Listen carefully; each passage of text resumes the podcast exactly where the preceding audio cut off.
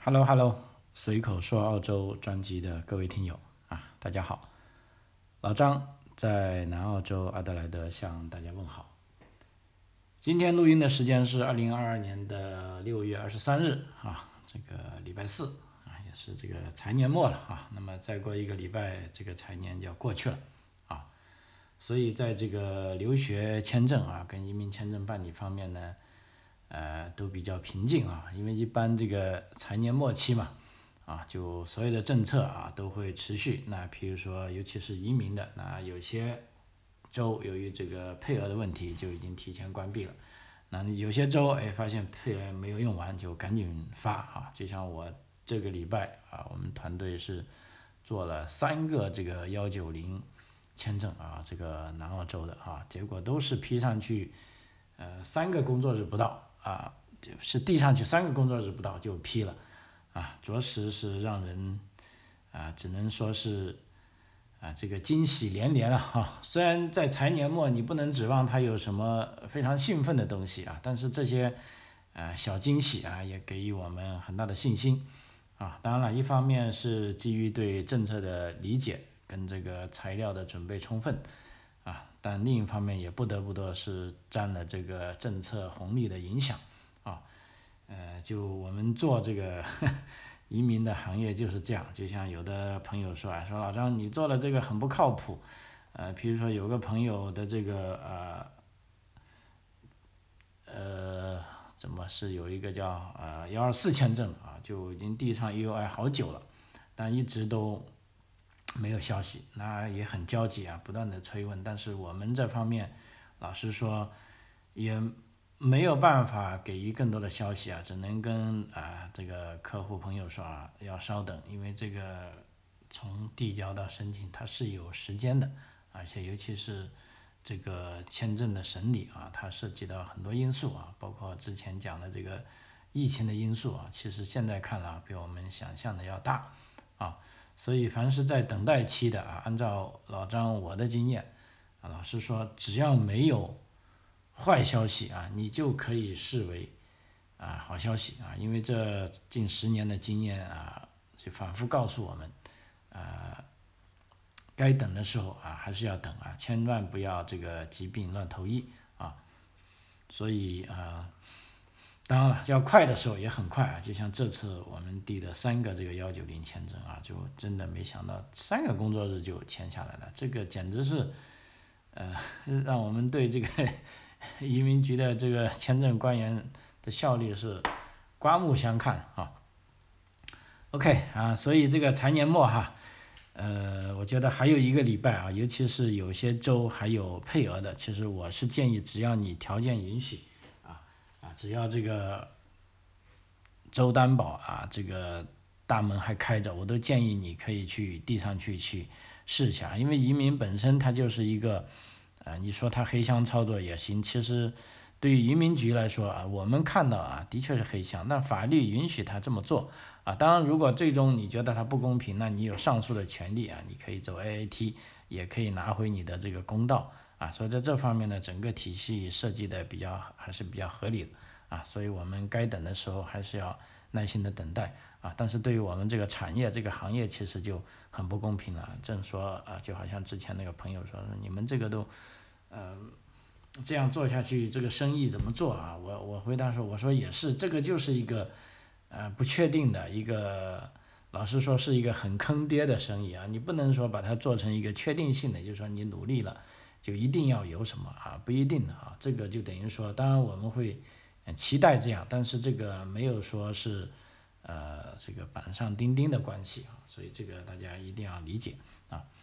OK，呃，那么今天跟大家分享的主要是啊两件事情啊，其实这两件事情感觉是跟我们这个专辑是呃相关性不大的啊，但是这两件事情这可以说在这几周来啊，在澳洲的这个华裔社区啊，还是大家。啊，说的比较多的啊，也是我身边朋友我们讨论的比较多的啊，其实也也是具有一些代表意义的吧哈，我觉得还是可以呃跟大家一起来分享一下哈，呃，其中第一件事呢，就说呃，其实是这个事情发生的是在两年前了啊，有个悉尼的这个外卖小哥啊，这外卖小哥当然也不年轻了哈，差不多四十岁，啊，是从中国来的啊，之前呢是在这个建筑工地啊打工啊，后来觉得这个哎外卖的这个赚钱的这个呃。呃，这个能力不错啊，结果呢就在工作之余啊，在建筑工地之余还来做外卖小哥啊，结果呢就不幸啊就发生了这个车祸啊，那么被一个公交车啊撞了啊，第二天就去世了啊，那么这个案子就涉及到这个索赔的问题了，但是按照澳洲当时的法律呢，就这个呢，因为外卖小哥到底算不算啊？譬如说这个企业的。员工啊，这个没有办法界定啊，所以到底是赔多少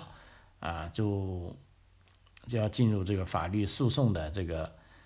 呃程序了。因为按照澳洲的这个法律，如果你这个员工属于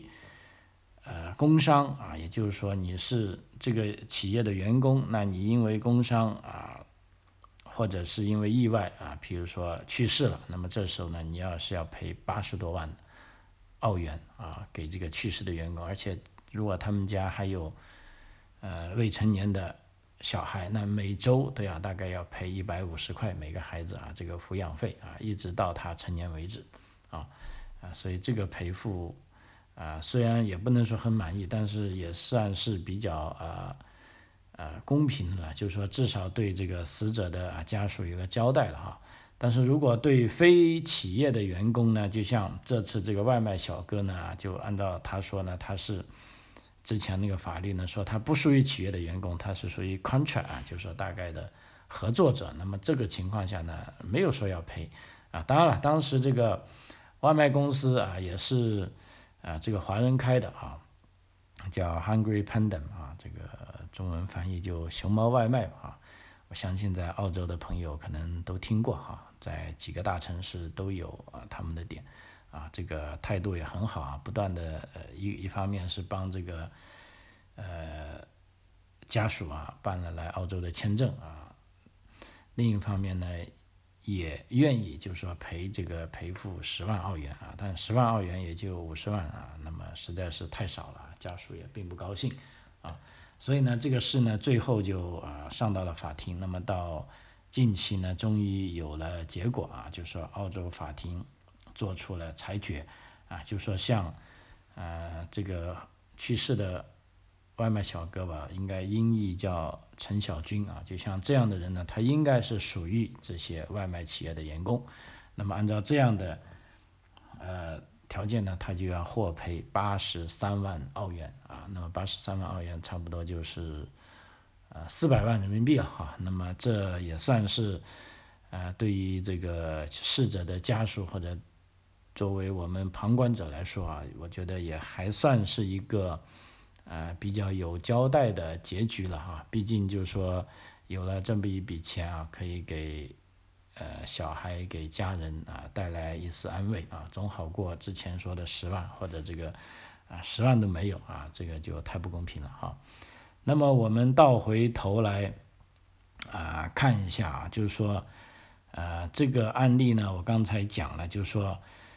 呃，因为他这个是在新州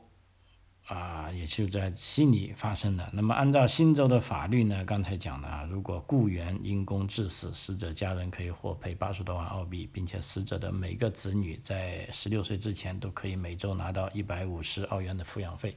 啊，当然这些费用呢，并不是公司出的啊，是由这个呃相关的保险公司出的啊。但是合同工呢不一样，就像这个呃现在很多这种共享经济啊，他们都不是直接啊招员工，认为这个员工并不是他们的啊。那么呢？合同工呢，他们跟公司之间呢，属于叫一种交易的关系，就是说我出卖劳动啊，你来买卖我的劳动，但是我跟你并没有雇佣的关系啊，所以呢，所以呢，对于这种合同工呢，所有的这个权责呢，都依据合同而定啊。比如说死者的保险一般是由保险公司支付，那么在澳洲比较大的这种外卖叫 Uber e a 叫 Uber 的啊，这些员工呢，按照他们的合同呢，如果出现了这个事。啊，那么就可以拿到最多大概是四十万的，啊赔偿金啊。但是对于这个陈小军这个例子来说呢，由于这个熊猫外卖是个呃很小的公司，他们在合同里并没有说要啊赔偿那么多啊，所以当时新闻就说呢，这个呃熊猫外卖一开始愿意支付的这个赔偿金呢是十万都不到啊，所以这也导致啊当地的居民啊很不高兴啊，这个叫 Zealand 地区的啊这个居民有个叫 Ashley Green。啊，那么他听说这个事后呢，他就在网上为这个陈小军的妻子啊发起了募捐，啊，当时呢是一共获得了三万三千澳币，啊，就说是本地居民啊，就说为这个外卖小哥来进行募捐，啊，当时我看了一则报道啊，就说目睹车祸发生的一个居民是，啊，他是这样说的啊，他说这个可怜的男人为了挣几块钱啊，离开家乡。去送别人家的晚餐，却再也没能回去。听到他去世消息的那天啊，我回到事发路口，在柱子上留下了一束鲜花。我不知道那人是谁，但是我在想，如果我是他的亲人朋友，如果我来查看现场的话，啊，如果这时看到鲜花啊，就会知道有人关心他啊，我心里就会好受很多。啊，所以自此以后呢。啊，当时他被车撞的这个柱子啊，柱子上可以说是用胶带，呃，贴满了本地居民啊自发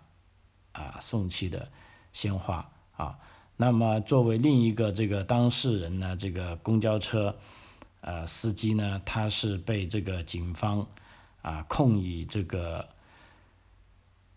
危险驾驶罪啊，这个六十三岁的公交车司机啊，造成了严重的这个人身伤害。啊，所以在这种情况下呢，就案子呢就进入了这个呃法律诉讼啊。就我刚才讲的，就稍微补充一下啊，就是说在澳洲这个澳洲的企业雇佣啊一个员工呢，其实有非常多的灵活方式啊。从这个上班的时间来说，有 full time、part time 跟 casual 啊。所谓 full time 呢就全职啊，part time 呢就是比如说一个礼拜只上两天或者三天，但是这都是固定的，比如说礼拜一、礼拜二来，礼拜三不来。还有一种呢，开手开手呢，就是说我让你来的时候你才来，啊，这就从雇佣时间上来分三个啊。那么从雇佣的性质上呢，有的叫做 permanent，就是说永久员工啊，这是对一些大公司来说，就是说一旦你成为永久员工呢，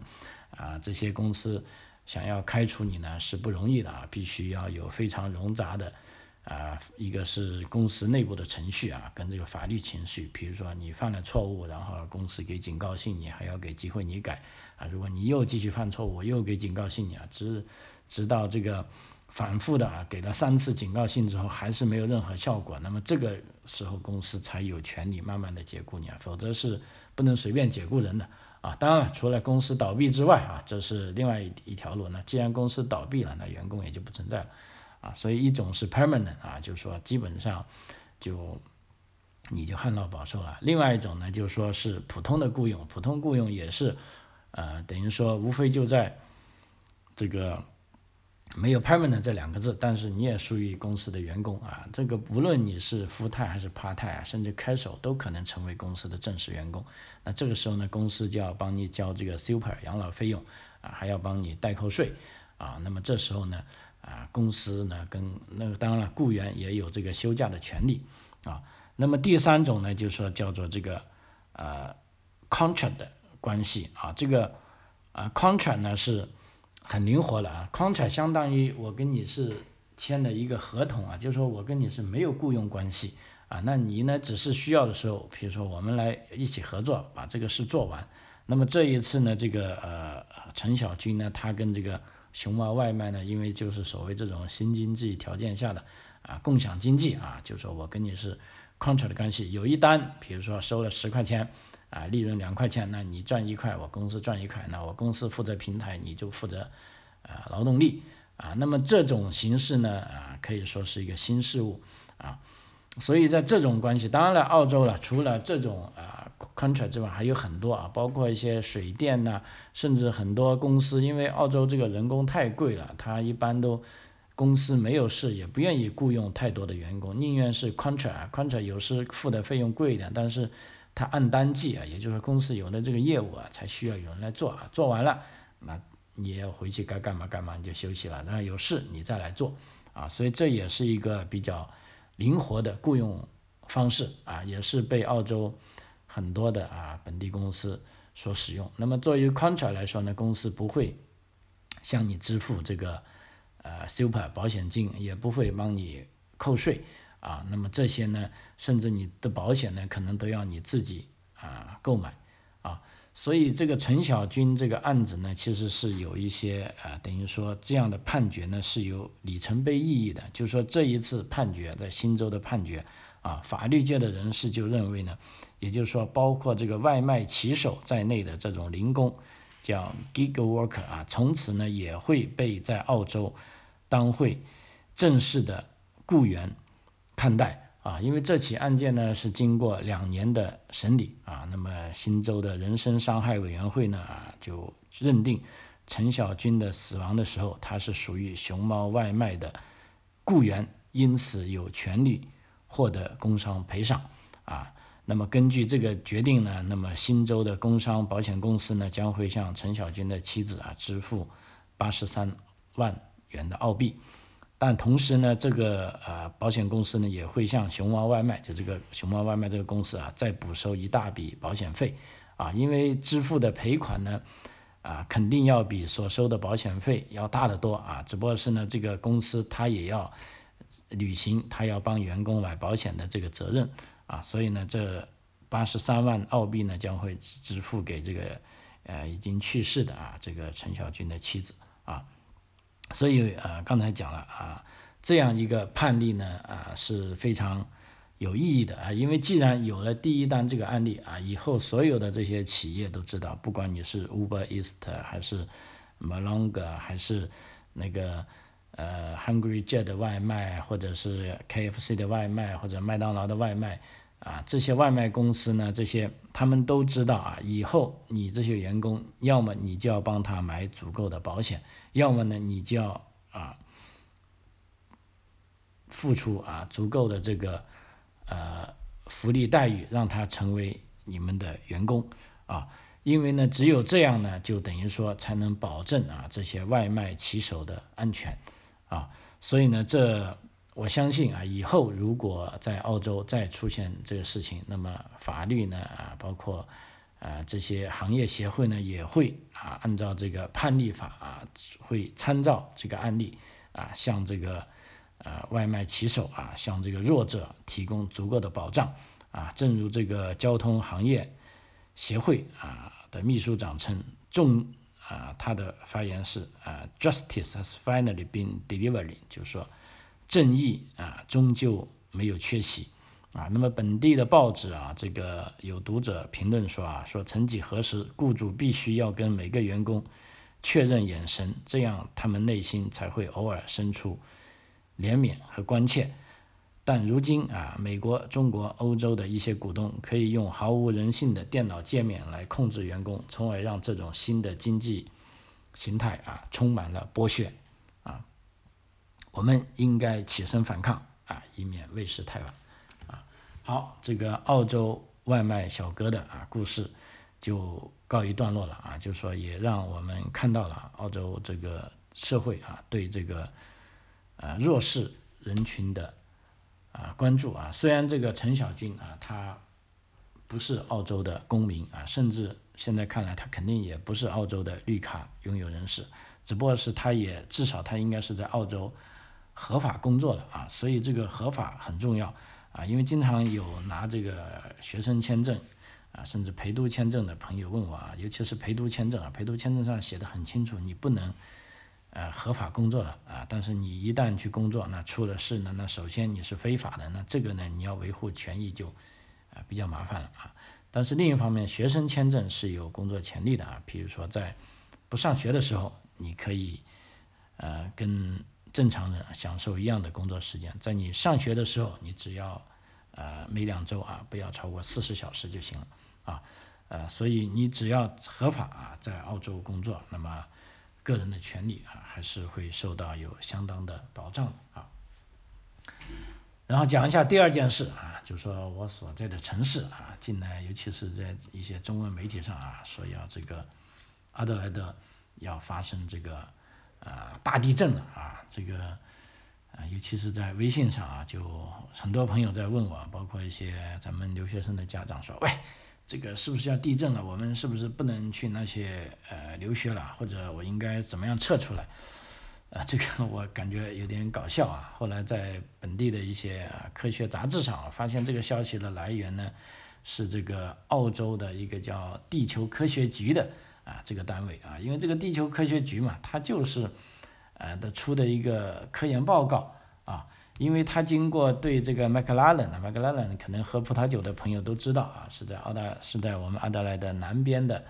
呃一个产葡萄酒的山谷，跟这个叫阿德莱德叫北有巴罗萨啊，巴罗萨的名气可能国内朋友都知道，南有啊麦克拉伦啊，其实麦克拉伦也是很好，因为它面向大海啊，然后。呃，东面就是山坡，也非常适合葡萄的生长啊。就是说，在麦克拉伦的叫做沃隆嘎的地方啊，进行了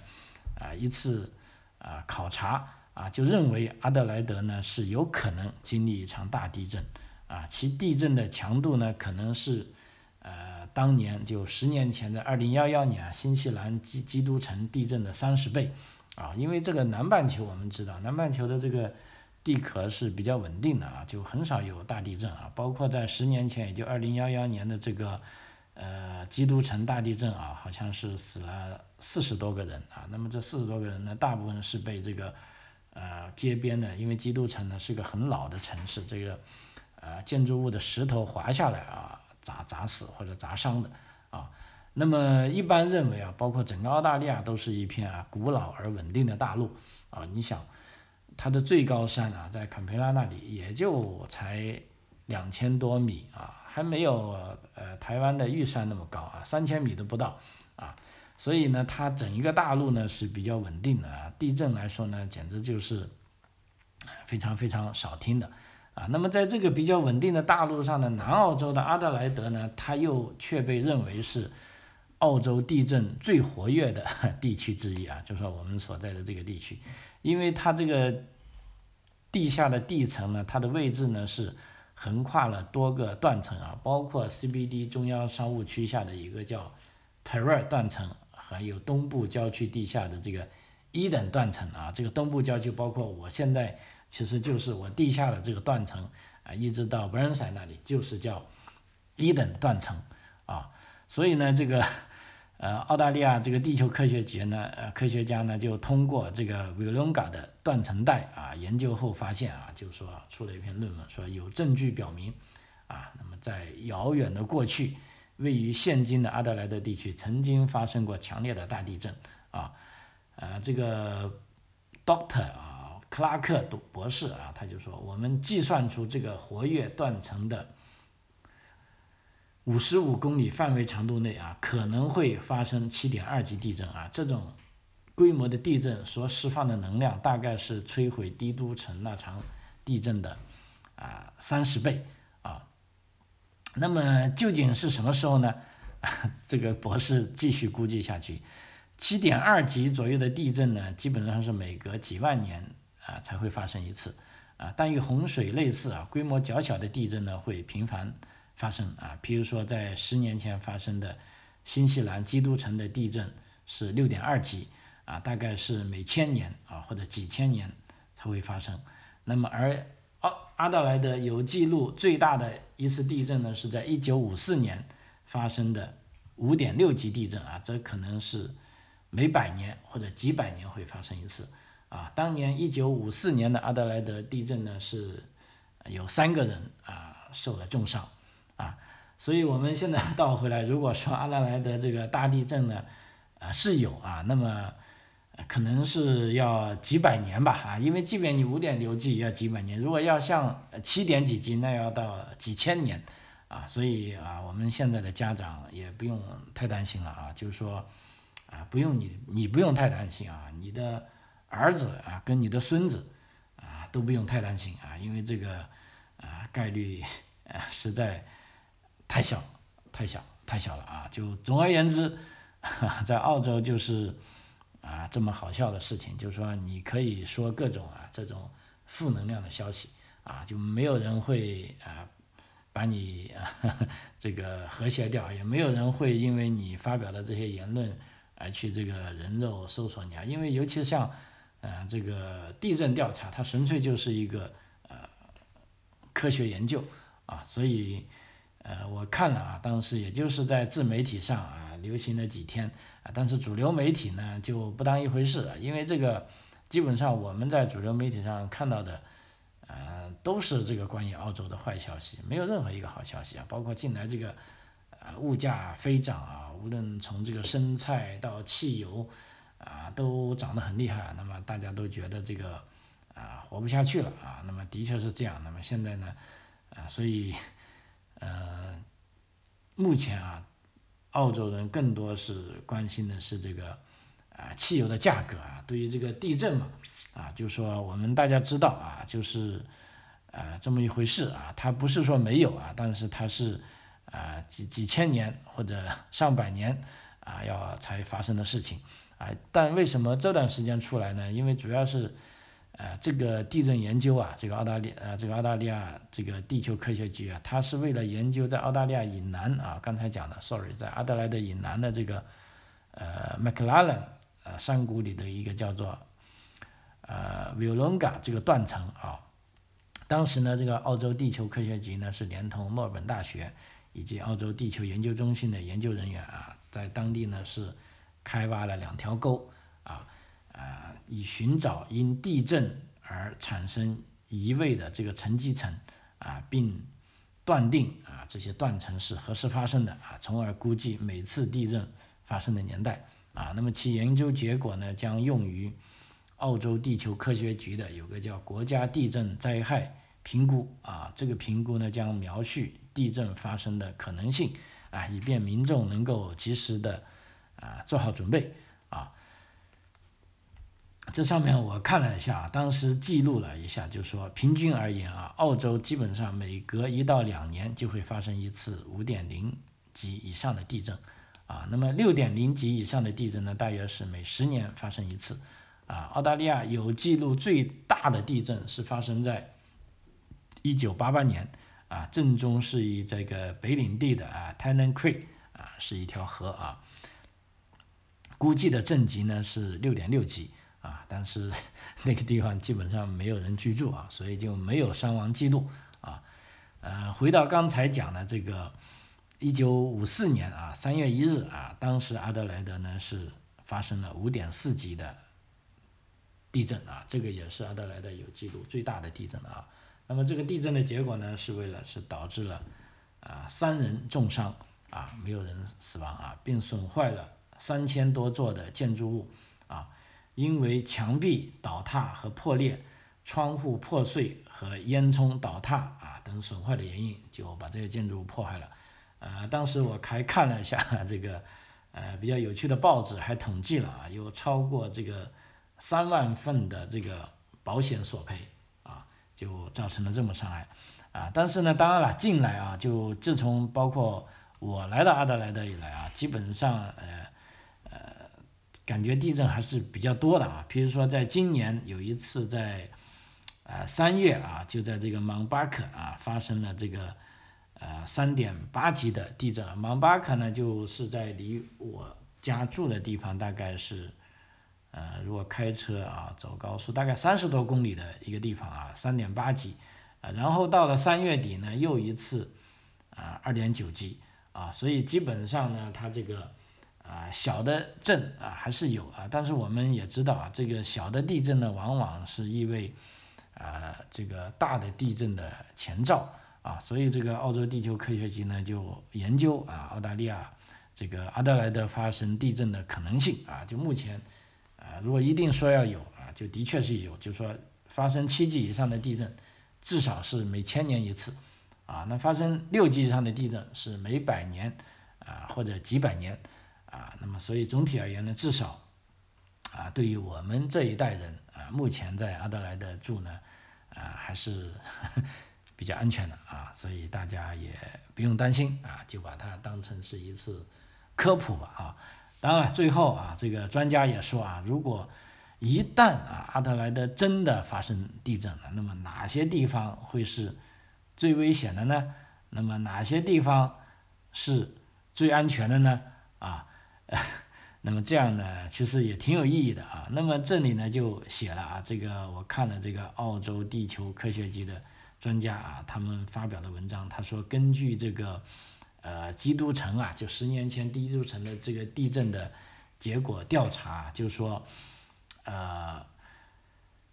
如果是阿德莱德发生地震了，那么传统的购物区啊，比如说市中心这个 Random Mall 啊，还有 Henry Street 啊，这个红灯区啊，还有 Prospero 啊，还有 The Parade 啊，这些都是吃饭的地方啊。这些地方呢，将是发生地震时最危险的地方。为什么呢？啊，因为这些地方呢，可能啊，因为行人比较多，那路过的行人可能会从会被从这个街边的建筑物啊掉落的砖块和石头。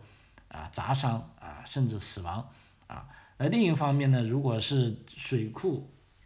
啊，地震发生了，这个水库溃坝，那就住在这个 m 潘 p a n g a 镇跟这个 Mount b o r a 这个大型水库下游的人啊，也会有很大的风险啊。最安全的地方啊，这也比较搞笑，最安全的地方是皇家阿德莱德医院啊，这个也是在市中心。为什么说它就是最安全的？因为这个医院在建造时呢，它的设计就已经可以抵御这个强烈的地震啊，以便在地震发生后可以正常的接收和这个治疗伤员啊啊，所以说 这个就大概总体来说讲啊，就所以说大家啊，如果真的在，比如说澳大利亚这个。地球科学局已经预言了啊，澳大利亚，比如说阿德莱德可能会在近一年或者近五年内发生地震，那你们在逛街的时候就要小心啊，尤其是啊，按照专家说的非常生动，就是说你不要以为地震的时候往外跑就好，因为像阿德莱德，我们知道在街上这些很多大型的建筑物都是很古老的，那么在他们修建的时候呢，并没有说为强烈的地震而修建的，所以呢，啊这些。没有钢筋加固的石石造建筑呢，呃，石造建筑呢，啊，它就会滑落下来。那这个呢，其实还是挺危险的啊。所以如果一定要躲避呢，那么在阿德莱德呢，如果发生地震的时候，你还不如往建筑物里面跑啊，找个坚固的啊角落啊站着，好过你往街边跑，因为街边那些外墙的石头，呃，这个掉下去呢，会把人砸伤啊。主要就是这样的一个啊威胁。好，啊，时间关系啊，今天就跟大家主要是八卦了这两件事啊。这个我觉得这个这种事情啊也很土澳，也很澳洲啊，所以觉得很有趣啊。希望你们喜欢啊。张口澳洲，我们下期再见，谢谢你。